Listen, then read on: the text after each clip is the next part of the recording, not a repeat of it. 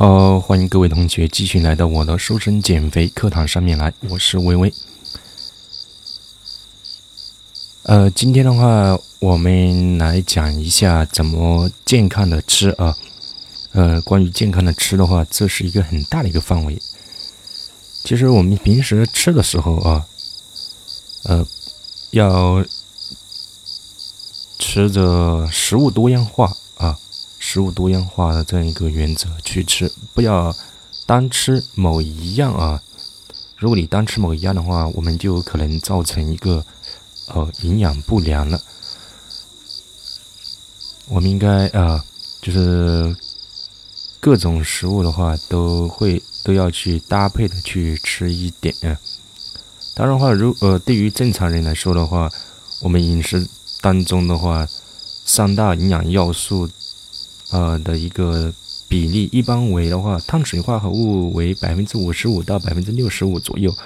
脂肪类的话占百分之二十到百分之三十，蛋白质的话百分之十到百分之十五，差不多就这样子。然后对于的话，体重超重或者肥胖的人来说的话，除了我们每天总热量的呃一个摄摄入呃摄入要减少以外，三大膳食呃。要素的一个比例的话，也会做出相应的一个调整啊。我之前的话也跟大家呃讲解了一下，呃，我们应该实行高蛋白、低碳水化合物的这样一个饮食结构，将碳水化合物、谷物类的一个主要的一个比例降到百分之四十以下，甚至百分之二十五，然后取而代之的是将食物中的一个蛋白质的比例增加到百分之二十五或者更高啊，这样子，我们应该的话。呃，要多吃蔬菜啊，奶、奶制品、大豆类啊。今天的话，主要讲两个啊，两个问题啊。第一个的话，怎么怎么区分啊红肉和白肉？然后的话，怎么控制少盐啊少盐控盐啊控糖？其实关于红肉与白肉啊，这个其实它们的区别的话，主要就在于的话，呃，其中所含肌红蛋白的一个比例啊。因为对于红肉而言的话，它含有较多的一个肌红蛋白，所以说那个肉的颜色会红色。像一些猪肉啊、牛肉啊、羊肉啊，它们都属于一些红肉。白肉是什么呢？白肉的话就是。含肌红蛋白比较少，肉色为白色。呃，像鱼啊、海鲜啊、呃鸡鸭鹅啊这样一些，就属于白肉啊。那么，呃，就有人问了啊，白肉、红肉的营养成分有什么不一样呢？呃，可以简单的这么说吧。红肉的话，它含有比较多的一个饱和脂肪酸和胆固醇。所以说，你你像那吃猪肉啊。它这它肯定有很多的，呃，饱和脂肪酸和胆固醇啊，吃多了这个东西就胆固醇比较多嘛，嗯，大家都知道的那个猪油啊，胆固醇是比较多的，所以说一般而言的话，猪油我不吃，我我吃植物油，啊，条件允许的话可以吃橄榄油啊，呃，当然花生油也可以啊，橄榄油也不错，呃。白肉的话，它含有比较多的一个优质蛋白质啊，和不饱和脂肪酸，尤其是鱼肉，富含那个呃不饱和脂肪酸比较多。多吃的话，它可以升高我们体内的一个呃好的胆固醇啊，呃这个好的胆固醇叫做 HDL 啊 HDL 胆固醇，这可能你在那些呃。什么鱼肝油啊？鱼肝油它上面就有这种标志了啊。这这种胆固醇的话，有利于身体健康啊。一般而言的话，鱼肉会比啊，鱼肉会比鸡肉啊这些都好啊。嗯，通俗的说的话，就是没腿的比两条腿的好啊。两条腿的比四条腿的好，这个肉质的一个大致的一个通俗的说法就是这样子。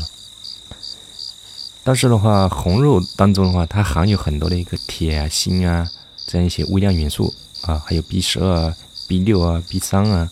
这样一些微量元素在里面。对于孕妇、儿童啊，以及那些比较容易贫血的一些妇女的话，老年人的话，都是不可缺少的一些营养补充吧。所以说的话，呃，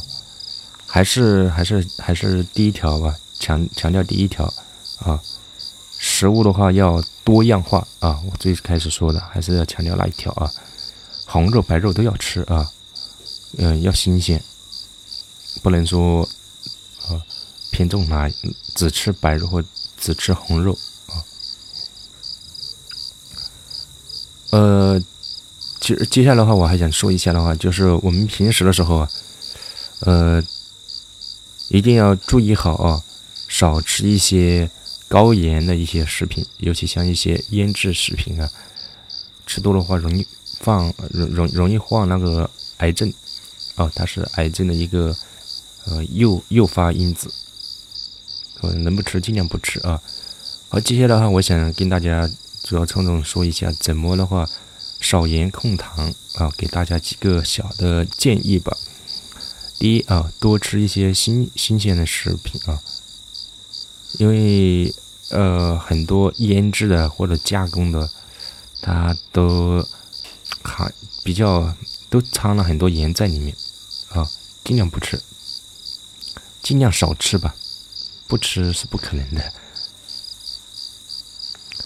呃，新鲜的食物当中的话，含钠比较低，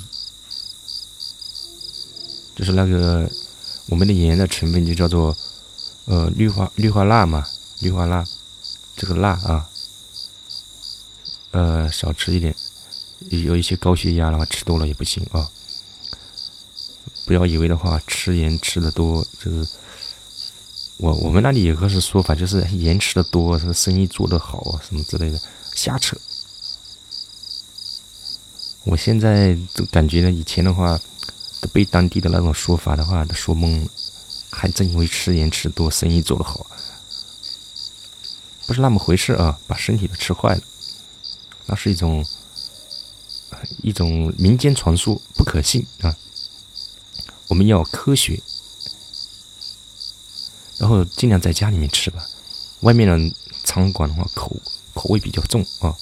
一般都是。高糖、高盐、高油的，这是不用说了，因为他们在外面的餐馆的话，它纯属很多餐馆呢，说白了就是追求是个味道，因为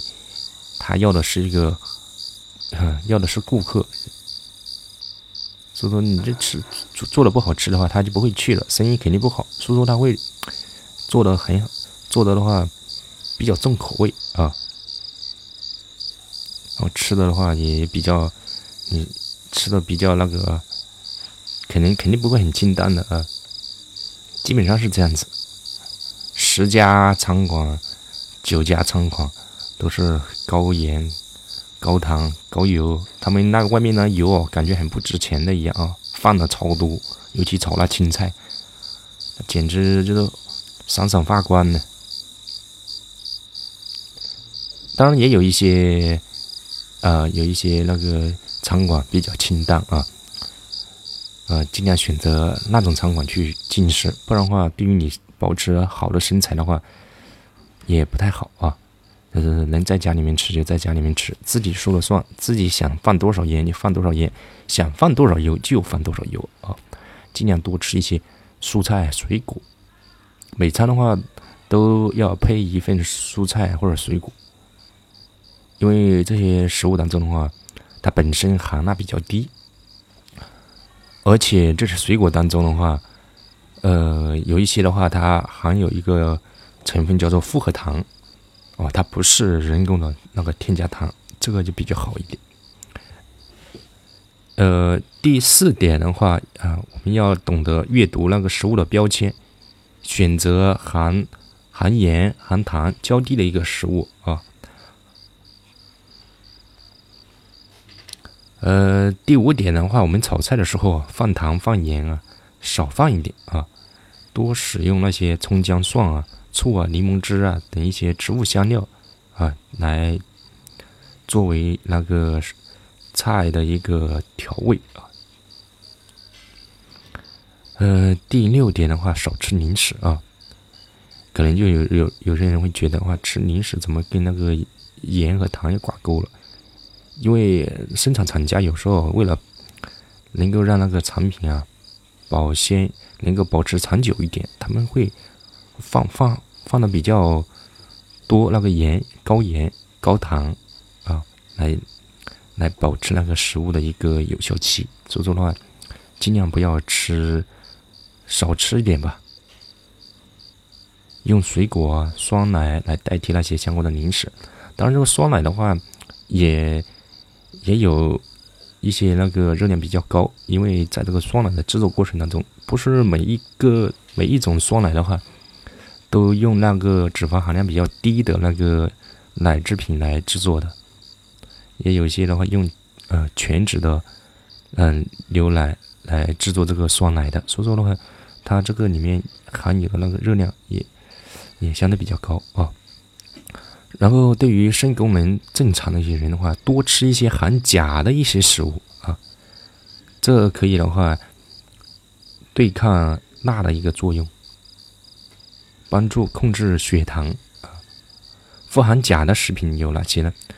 呃，香蕉啊、红薯啊、土豆啊、西红柿啊、豆类啊，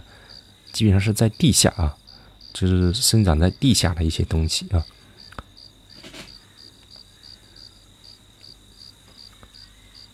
好，我们